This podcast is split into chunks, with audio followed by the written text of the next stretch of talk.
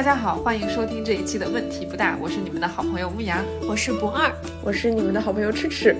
这显得好像是我不是你们的好朋友一样，我也是你们的好朋友不二，我们都是大家的好朋友。然后这一期节目呢，现在现在我们录制的这个时间点是四月十四日的晚上九点钟，啊，多事之秋。这期我们想聊的主题是快乐清单。不管大家现在身处什么样的状态，我们觉得都可以给自己留一点点空间，给自己列一个快乐清单。我突然想到，在《哈利波特》的第七部里边，嗯，就那个时候外界比较动荡，呃，维斯莱家那两个双胞胎他们在对角巷开了一个笑话工坊。我觉得这个有一点像我们现在录这一期快乐清单的播客这件事情。当然，呃，快乐是目的，有的时候我们还是会不快乐，比如说遇到一些大事儿，有一些压力，那不快乐的时候又感觉又出不来，该咋整？答案就是，你可以把平时快乐的事儿记下来。当你不快乐的时候，你可以随便点一个，你就可以去做，然后去生产一些快乐。嗯，这是我们今天想做这期节目的原因。我们会分享自己的快乐清单，然后也非常鼓励大家去列一个自己的快乐清单。好，非常感谢 C 扫精品咖啡为本期提供的支持。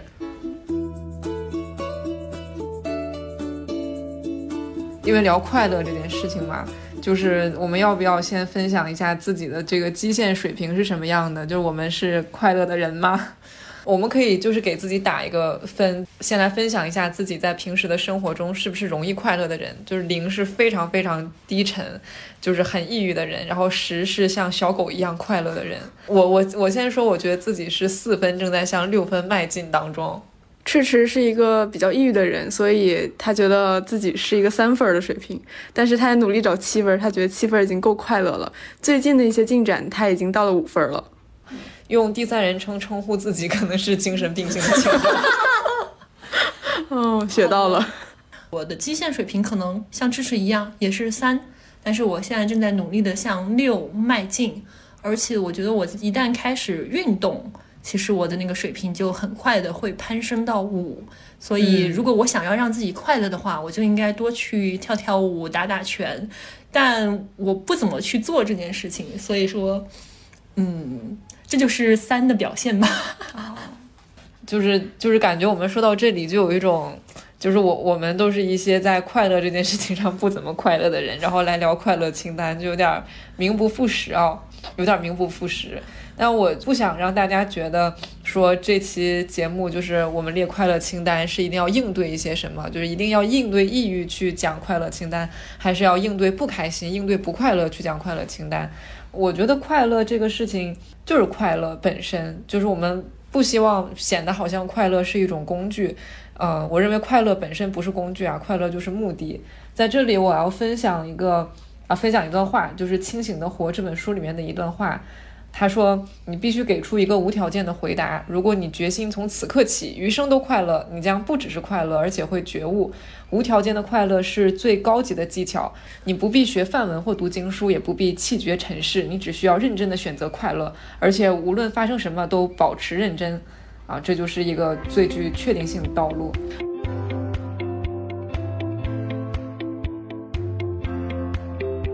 我们来聊一聊。”就是这个快乐清单各自的榜首是什么？就是最让你快乐的事情是什么？其实我的榜首跟这个环境的不安全感有一定的关系。对我来说，一个快乐的点就是在不安定中间找到稳定感。那这个稳定感的来源就是咖啡，所以我的快乐清单榜首就是咖啡。其实本来对我来说，做饭和咖啡是可以并列第一名的，但是可惜我作为一个学生党，真的常年住在宿舍是没有厨房可以用的，所以现在对我来说最现实的就是有咖啡。为啥说咖啡呢？不知道大家有没有和我一样看过几张梗图？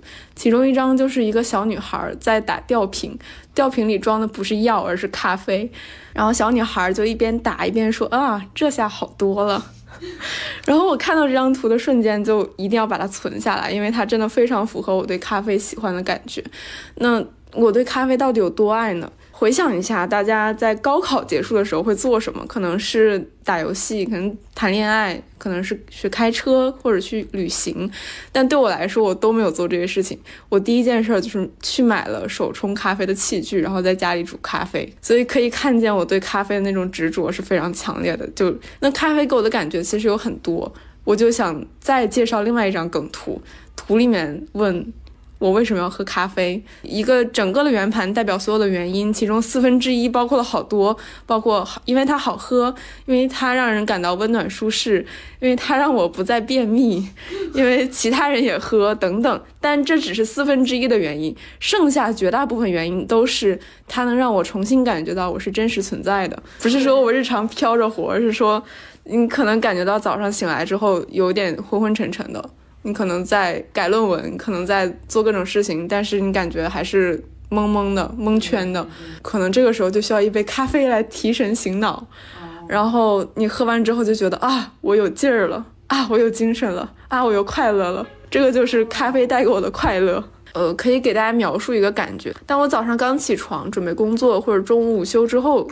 起来准备工作的时候，我挺需要咖啡那个香气给我唤醒的，就单单是那个香气本身就可以让我有信心的感觉。而这个咖啡的感觉，无论是我在宿舍，还是我在家，还是我出外出旅游，做什么事情，在哪里都是不变的。也就是说，咖啡这个香气和喝完给我的感觉是可以给我以稳定感的。就算外界事物在变化，但人们的心理需求依然是追求稳定感。就大家在什么时候会感觉到有动荡感呢？一个比较常见的例子就是分离，和自己比较亲密的人分离，比如说分手，啊，可能听众们有经历过分手的。然后，那男女朋友分开的时候，其实每个人，不管是男方还是女方，不管是主动提的还是被动。被分开的每个人都会体会到个人世界的动荡感，因为你最亲密的人即将和你分离，你的世界将会经历一个重塑。那我作为一个普通人也会经历这样的感觉。在我的一次分手里面，我还记得那是一个很明晃晃的中午，我就突然感觉到我的世界从两个人变成一个人，我自己心里的那个支撑点就突然消失了，就好像一个小宝宝从温暖的怀抱里被放下。然后你被放下那个地方到底是什么样子呢？它是安全还是危险？那是我需要重新去面对、去适应的。当面对那个节点的时候，我其实是有点懵的，我还不太知道发生了什么。而我做的动作就是直挺挺的走到了咖啡馆里，点了一杯我最喜欢口味的拿铁。然后我拿到咖啡的时候，我就盯着咖啡师认认真做的那个拉花，然后喝了一口。那个时候我才慢慢意识到。我是谁？我在哪儿？我在做什么？而且最重要的是，我发现我其实稳稳的还在这里，周围的世界是安全的，我周围的稳定的、熟悉的事物还存在。嗯，这样的感觉可能是一个比较经典的例子了吧。从心理学的角度来讲，稳定感其实是一个人非常原始的情感需求。大家可以想象，当一个小小的婴儿慢慢的长大，他可以离开母亲，独自去生存的时候，那个节点他还没有一个足够的力量，所以在依赖和独立这两个力量的冲突之下，婴儿会找到一个东西叫过渡性客体，比如说一个布娃娃或者一块毯子，它会被婴儿赋予一个含义，就是安全稳定。我不管走到哪里，这个环境可能是陌生的。但是只要我身边有这个布娃娃，我就可以知道我是安全的。就算是狂风暴雨，你也可以有一叶扁舟可以安身。所以总的来说，我觉得咖啡对我来说是一个过渡性课题。嗯牧羊，你有什么明显的过渡性课题吗？哦，这是一个很神奇的事情。一般小孩张嘴说的第一个词是爸爸妈妈，我说的第一个词是毛毯。哦哦，嗯。啊！但是是哪个大人在你耳边一直一直不停的说毛毯呢？是不是他的过渡性客体才是毛毯？你知道赤池刚刚描述过渡性客体的时候，我想到我高中的时候，大家高中的时候那个教材啊、教辅啊、卷子不是会有很多很多嘛？嗯。然后我特别喜欢把它们放一摞放在我自己的腿上，哪怕我桌子上面还有地儿可以放，我也会把那一摞这个书加卷子加教辅放在我腿上。然后老师有的时候说：“你那样放着不累吗？”我说：“不累。”我我现在在想，那玩意儿是不是我的过渡性课题？好，所以不二的过渡性课题是一摞书和卷子。哦，我想起来，我有类似的举动，就动作很相似。我每次在我见我的咨询师的时候。我就坐在那个沙发里，我就觉得空荡荡的，我就一定要把那个抱枕抱到我的腿上，然后紧紧的抓住。就我觉得这个动作给我安全感。诶，那就是你在学校，你现在喝咖啡的话，比较，嗯，就是你的咖啡因摄入的这个来源大概会是一个什么样的构成？哦，这个问题很重要，因为到疫情的时候，学校会限制大家出校，所以对我来说，到咖啡店去喝就会变得。有点珍贵，那因为我是学生党，日常时间并不多的时候，我更多会选择比较方便的咖啡，比如说咖啡挂耳和咖啡浓缩液，这两个是非常能还原咖啡的风味，给我提供快乐和稳定的感觉。那两个对比一下，我觉得咖啡挂耳只适合做热咖啡，但是咖啡冷萃液简直就是神了。它冷和热都可以做，就非常的百搭。所以在这里想给大家推荐 C 扫的长颈鹿冷萃液。可能很多朋友知道 C 扫是一家精品咖啡。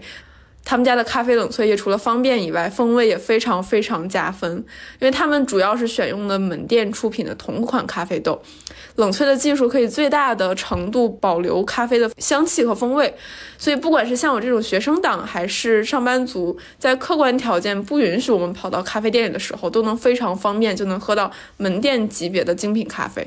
嗯，当你往包里放一条冷萃液，简直心里就是带上了稳定感。就是你刚刚说那个咖啡可以就是百搭，它还能搭什么一起喝吗？因为它那个冷萃液是非常容易溶解在各种液体里的，而且是无论冷还是热都可以。所以你那个打底不仅仅可以加水，还可以加牛奶，可以加苏打水、汤力水、果汁，呃，其实还可以加椰汁，就是。嗯，哦，就大火的那些，对，所以你就可以非常方便的。椰拿铁啊，对的。所以当你收不了外卖，不能去咖啡店的时候，就可以在家 DIY 自己的饮品。然后还想补一条，因为我最近也是在健身减脂。那拿到这条冷萃液的时候，它是零糖、零脂、零添加的，非常健康低卡，呃，非常适合和我一样的健正在健身减脂的人群。这一回 C 扫给大家带来的，呃，就是有一个问题不大的听友专属优惠啊。C 扫长颈鹿冷萃咖啡液原价是九十九块钱一盒，但是现在呢，只要五十九块钱一盒，一盒里有十条，就相当于五块九一条。怎么去领这个优惠呢？就是去 C 扫的这个天猫旗舰店，跟客服发送暗号“问题不大”四个字，就可以领取专属优惠券。这个活动的期限是一个月，就是从四月二十号到五月二十号。如果心动。动了就可以去去领一下这个优惠哦，五块九一杯咖啡，对于门店的那些几十块钱一杯的咖啡来说，真的是非常非常便宜。吃吃已经心动了，吃吃已经坐不住要使用自己的优惠了。接下来到我，我的快乐清单就是，其实我本来准备了一条，但是呢，我今天来录播客之前跟我对象吃晚饭，然后我就突然想到，我觉得我可以问一下，在别人的眼中，或者说在我最亲近的人眼中。究竟什么对我来讲是最快乐的？然后他告诉了我一个非常意想不到的答案。他说我最快乐的事情是被人夸奖，特别是被陌生人夸奖，好真实啊！然后他说完的时候，我的脸上的那个笑容，我就完全没有办法遮住。然后他就指着我说：“你看，你笑成这样子了，完全掩饰不住的快乐。”没错，朋友们，我。很诚实的告诉大家，我最喜欢的事情就是被人夸奖。但是呢，就是比方说熟人啊，比方说牧羊今天来跟我说一下，说博尔，你真的太棒了，就有一种这个周记讽齐王纳谏里面这个。周记的心态就是牧羊之美我也，斯我也。他可能就是并没有很这个没有办法很客观，所以说牧羊的这个夸奖我可能要打一个折听，或者是比方说跟同事一起等电梯的时候，然后可能同事呃把你夸一顿，哦，我就一边有一点点高兴，然后另外一边又觉得嗯，其实这是就是嗯大家在这个场合。你不知道里面有多少成分是场面化的成分，比较难进入开心的接受夸夸的这个状态。那你觉得什么时候别人夸你最高兴？所以这就是我对象观察出来的。他说陌生人夸你的时候，你最高兴。然后我就突然恍然大悟，为什么我这么爱在网上这个输出高价值内容了？所以因为这样的话，就会有很多接收到这些内容的人。会来反馈给我一些夸奖，呃，我会觉得跟大家也没有什么利益关联。那你们在别的地方都不认识我，然后你既然现在愿意来夸一下的话，那说明是真的有东西很有价值。那我就知道，OK，我传递出来的东西是有价值的，那么我也是很有价值的。我觉得陌生人的夸奖会让我觉得有一种特别高的纯粹感。听到这里的听众可以选择打开那个留言板，然后给不二夸夸夸。对，这就是我对象反馈给我的我最快乐的事情。嗯，我觉得有对象这个事情其实也挺快乐的。哦。然后就是轮到我说这个我的这个快乐清单的榜首是什么？我就我我写这个稿子的时候啊，就是我在处理一个比较重要的个人议题，就是工作和娱乐。然后小时候我一度的这个快乐清单的榜首就是躺在沙发里一边吃薯片一边看美剧。就是我发现好像就说到这里，让我觉得咱们三个的快乐都有一点防御的感觉。就赤赤的快乐是一个过渡性课题，帮助他在不稳定当中找到稳定。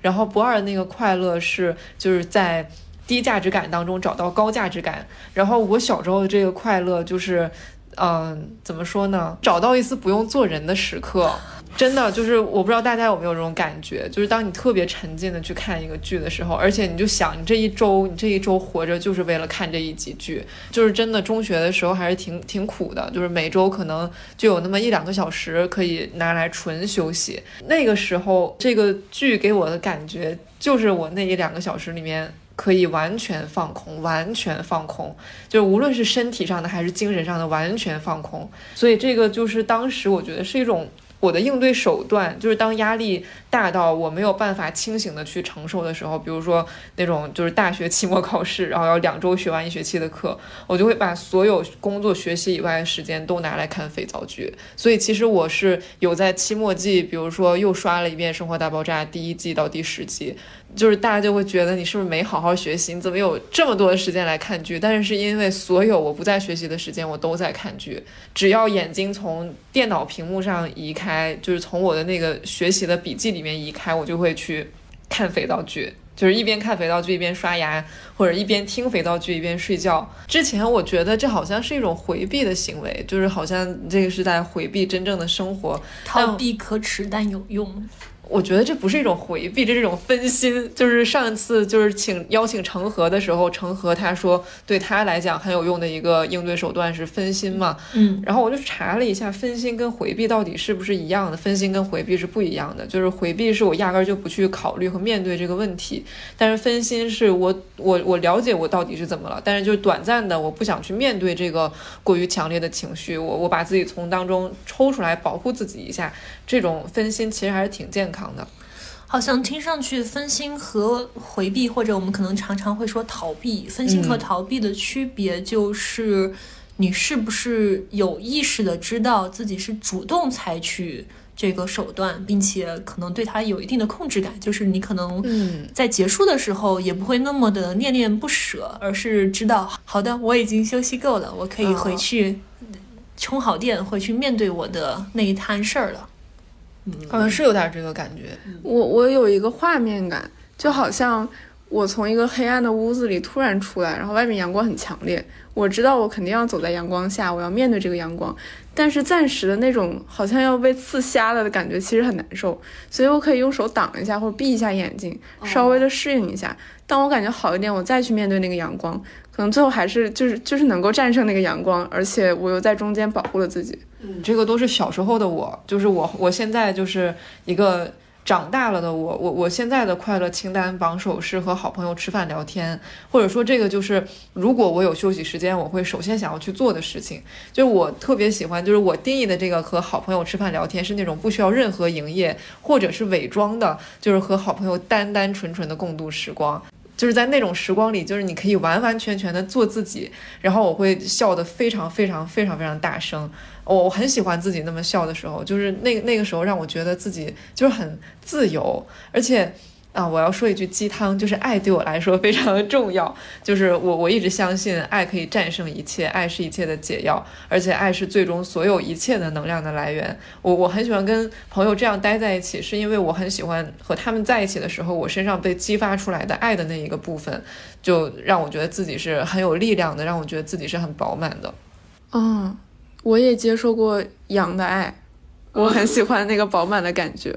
我听你刚刚描述的那种爱的感觉，就仿佛我脑海里面出现一个画面，就是香槟打开，然后那个香槟向外喷涌，感觉就是爱向外像香槟那样喷涌的状态。嗯，我们刚刚讲了自己清单上面的榜首，下面呃快乐清单里面大家还有什么？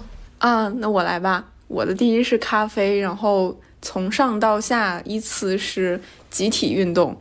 然后做手工，和朋友聊天，最后是睡大觉，啊，为什么说是集体运动？因为我不太喜欢一个人运动，比如说一个人跑步。但是如果是一些一起玩的，比如说打排球，或者是一些体育的训练，比如我最近在学散打，就有好多好多人大家一起做一样的动作，去练那个体能，去练动作，就会觉得很有凝聚力，很有陪伴的感觉。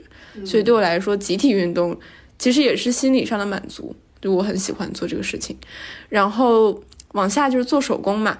对我来说，做手工和做饭都比较类似，就是会给我一种很正念的感觉。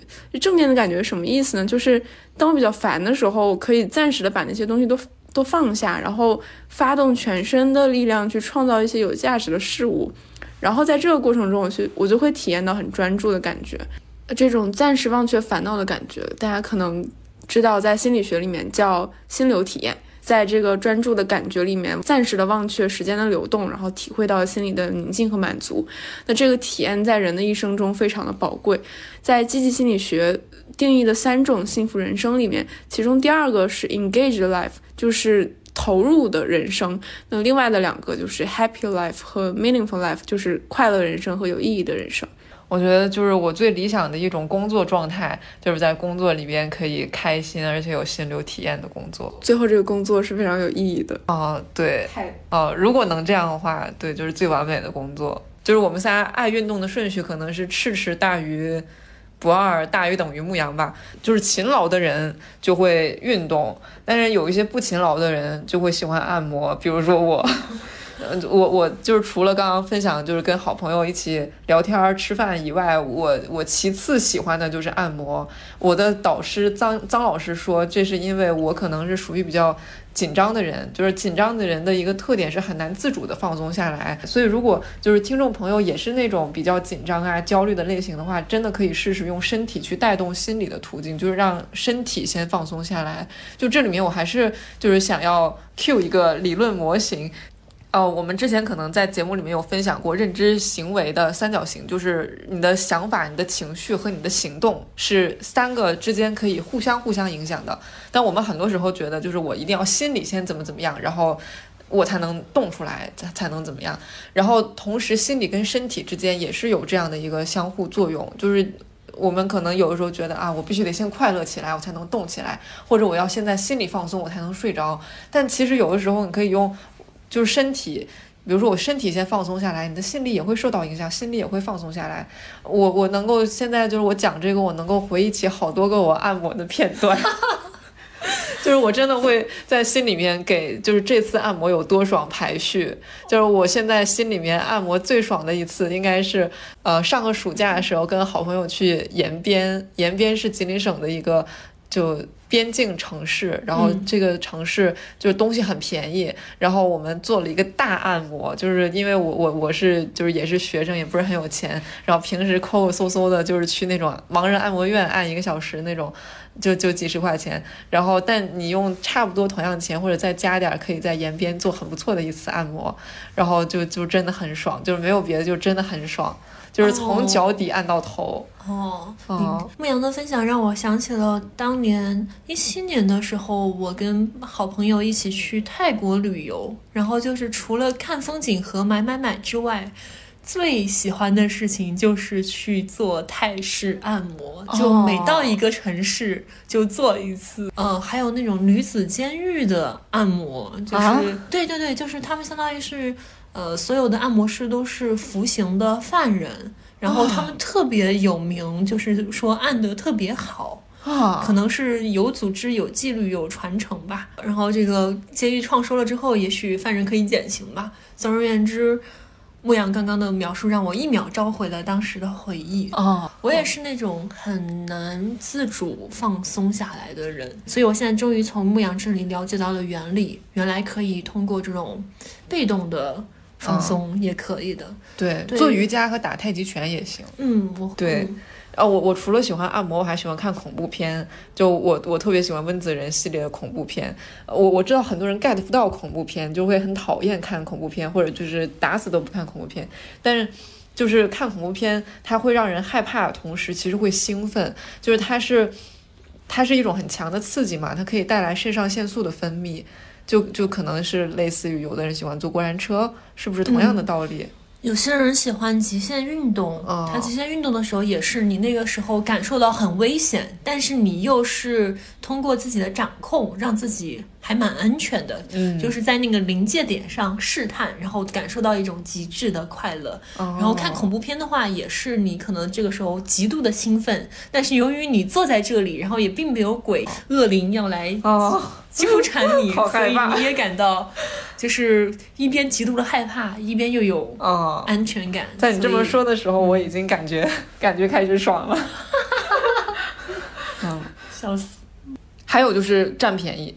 我最近迷上了拼多多，因为拼多多真的是太便宜了。就有的时候你并没有想要买什么东西，但是你就会就是刷拼多多，就让我觉得自己还挺有钱的那种感觉。就我在拼多多上刷到过十几块钱的高跟鞋，二三十块钱的夏天的那种连衣裙，我还买了，就是还还是可以穿的。还有就九块九，然后五块九的那种小零食，就是就是占便宜真的让人很快乐，而且。我之前那个就是租房子，有一段时间我租在了北京的一个郊区，然后那附近有一个大超市，天晚上八点钟准时的给没卖掉的水果打折，就会有那种五块钱、十块钱一整盒的，就是包装很好那个猕猴桃，那个猕猴桃还有个牌子我忘了，然后我就会去蹲点买打折的水果。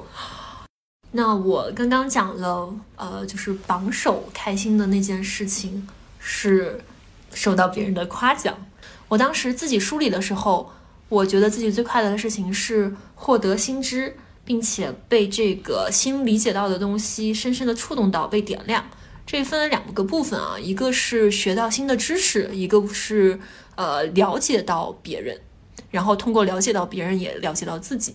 呃在问题不大，我们聊的是心理学。那我拿心理学来举例子。当年我看积极心理学之父塞里格曼的书，然后他提到了那个 PERMA 模模型，用呃用来把这个快幸福拆解成五个维度，就是积极情绪、投入、关系、意义，还有成就。啊，我当时就觉得这个模型非常的美。就是它并没有那么那么的精准，因为这个感受还有这个语语言描述的很多东西，它是有些重叠的。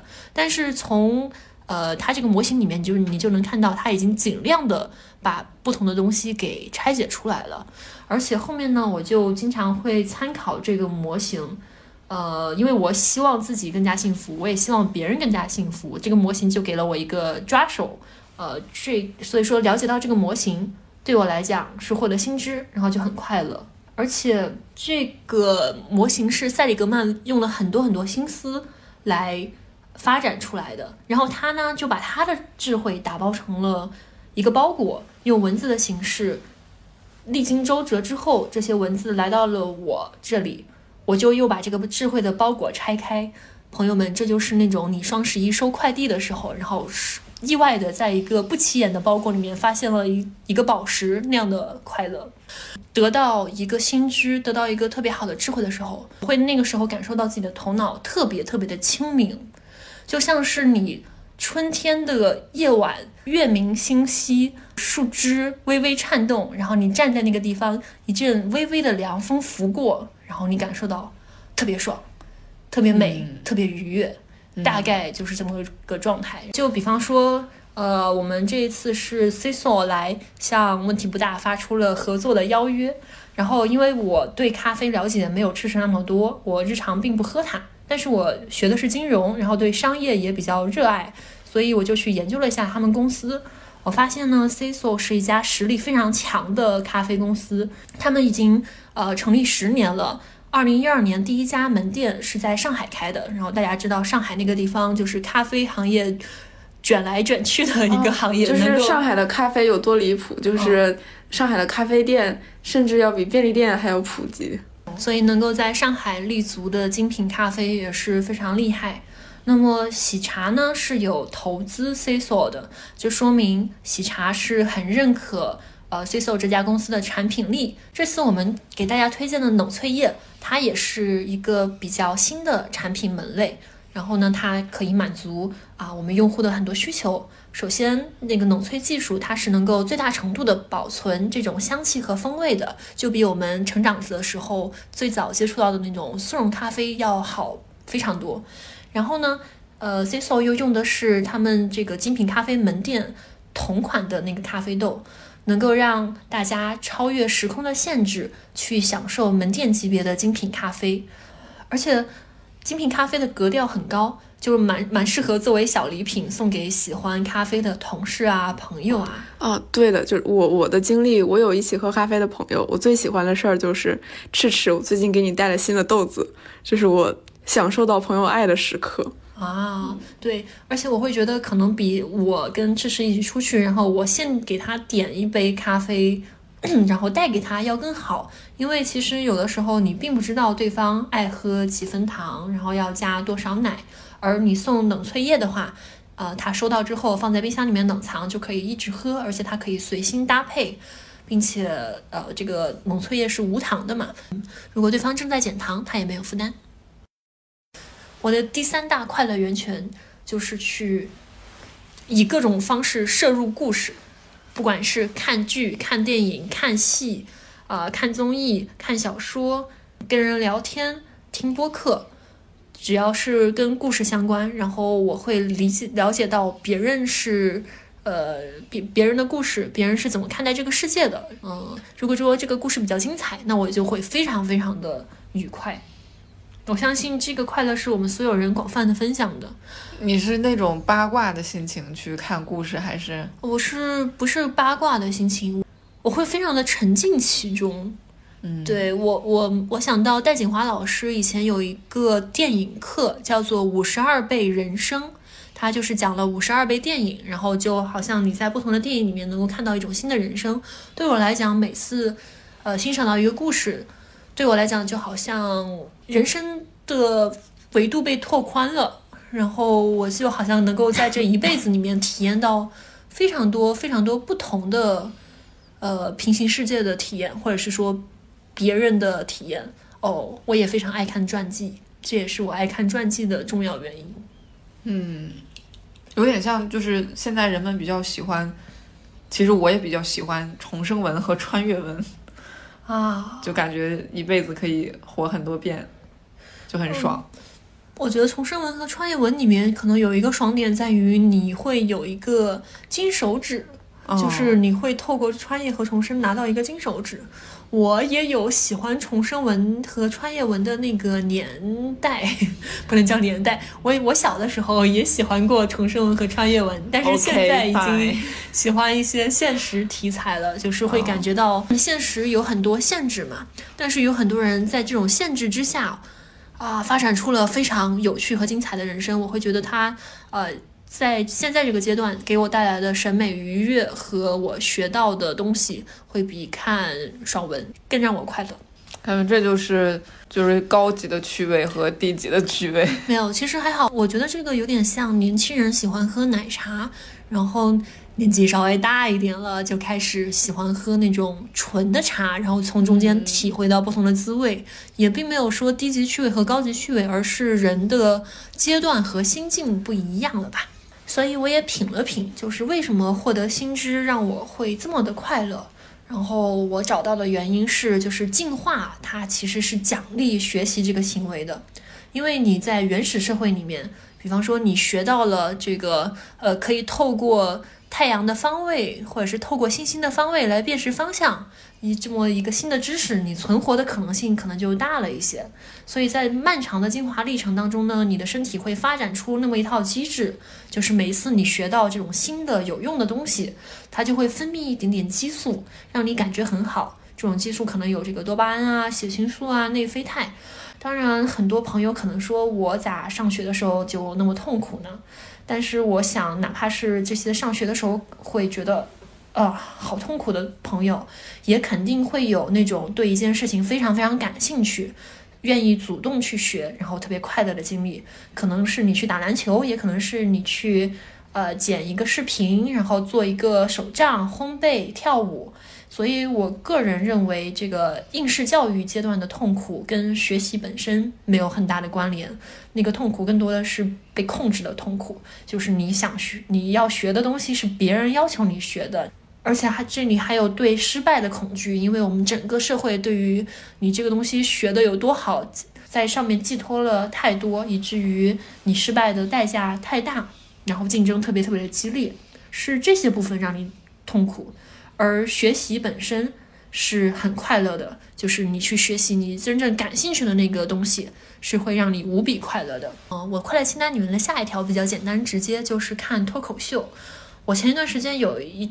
有两天特别特别的情绪耗竭，可能体力也有点耗竭了。这个英文叫 burn out。我后面复盘，我觉得是当时自己没有意识到的情况下，就是工作的太过度了，休息不够。然后那天下午我就发现我自己坐立不安，然后感觉睡好像也睡不着，然后干点任何需要耗脑子的活吧，就又觉得干不动，不想干。最后呢，我就点开了那个黄阿丽她最新一期。呃，奈飞的脱口秀专场，然后一发不可收拾，就是特别乐呵。然后看完这一期之后还嫌不够，又倒回去，就是按照，因为他有三个专场，按照一二三的这个顺序排列，我是按照三二一倒回去看了一遍，就会觉得黄阿丽她自己的。人生这段经历也本身就是一个爽文的展开模式哦。她是不是那个？就是她嫁了个老公，完了本来老公比她有钱，然后让老公家具有钱，然后让她签婚前协议，结果婚后她事业飞黄腾达，然后这个婚前协议保护了她自己的财产。没错，我觉得脱口秀让人这么快乐的原因哦，除了因为它是一个喜剧。它很幽默之外，还是还有一个原因是他会去讲我们生活中很多那些大家隐秘的感到痛苦，但是又不知道如何的如何下嘴的那些事情。他用一种很机智、很讽刺的方式表达了出来，就是在这个里面有一种有益的情感宣泄。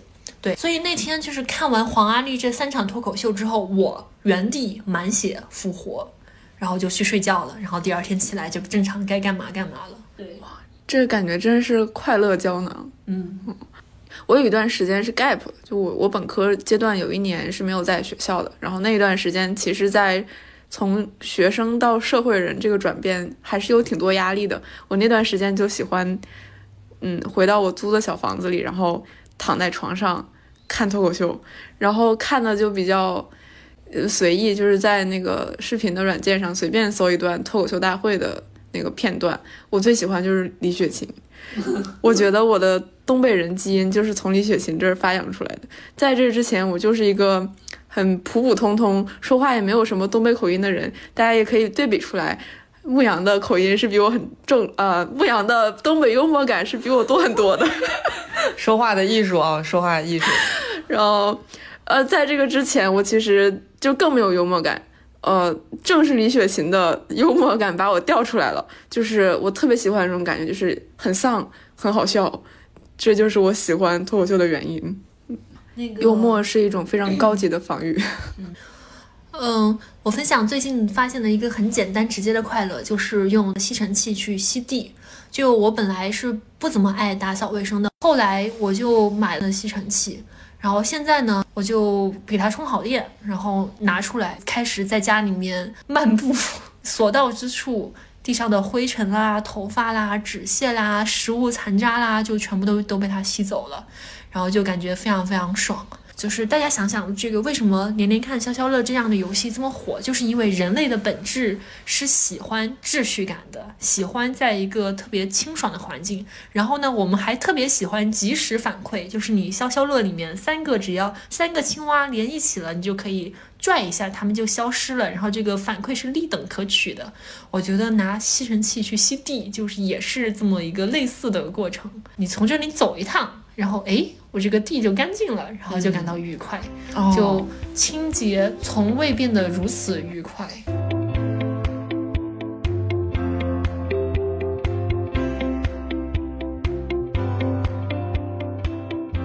哦，对我我想到一个事情，就是我为之取名为情绪胶囊，就这个名字来源于我的一个好朋友，他说。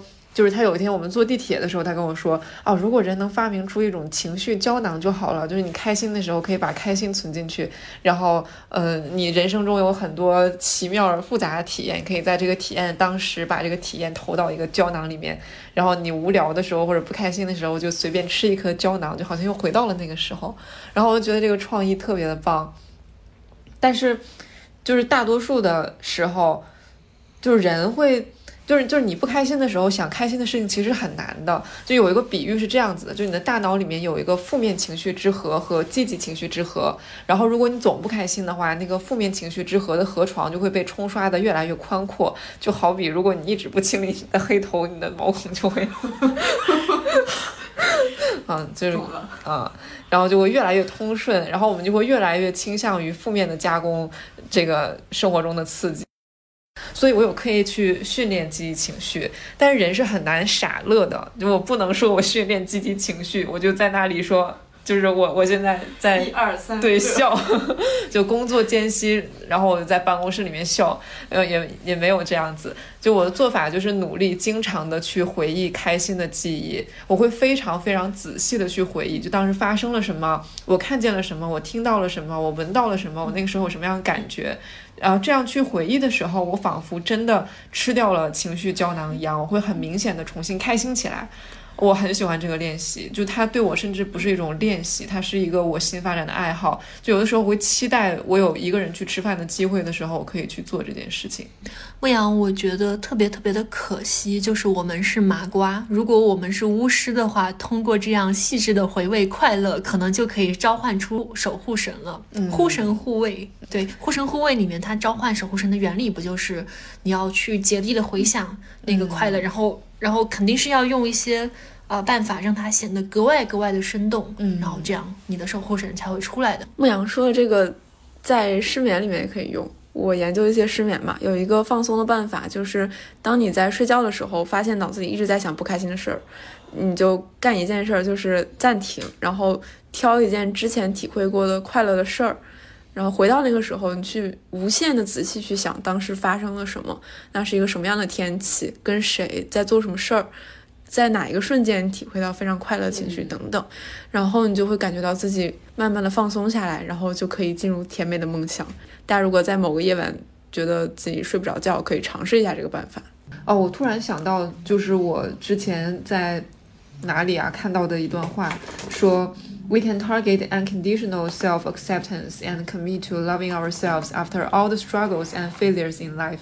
然后就是这段话翻译过来，就是在人生的所有的挣扎呀、乱七八糟这些事情之后，我们定了一个目标，就是无条件的自我接纳和承诺要爱我们自己。我读到这这一句话的时候，我我很感动，就是我们好像很少会说这种话，我们好像很少说，我们好像很少会说。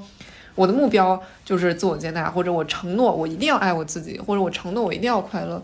就我们会承诺很多很多东西，我们会承诺我要爱我的另一半，我会承诺我在 deadline 之前完成任务。但我们很少说我承诺我投身于爱自己这件事情。有趣的承诺，我觉得还有很多人会觉得我会承诺我要为家庭尽最好的责任，我要给自己的小孩提供最好的条件。嗯，但是好像也会比较少有我想要让小孩培养到，呃，他会真的非常深刻的爱自己。听这个话题，感觉到了感动的感觉，就身体里是有暖流涌上来。我以前读杨定一的《丰盛》，它里面有一个观点就是。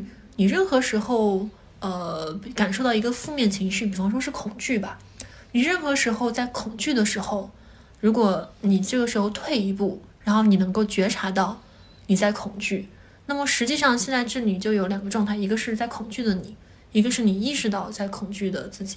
那么这两者之间是有一个落差的，那么这个落差越大，你会越体会到，就是呃，这个觉察的自己是在一个多么丰盛的位置上，它是可以体验到那种非常澄澈、非常纯粹的一种淡淡的喜悦的。嗯，我觉得我 get 到了。可能比如最我最开始的时候，呃，会告诉自己我在练习快乐，我想让自己快乐起来。呃，那个时候可能还是有心里嘀咕着我有没有快乐，但是总有那么一刻我会体体会到纯粹的快乐，然后记住那个瞬间之后，会越来越创造出这种纯粹的快乐，并且享受它。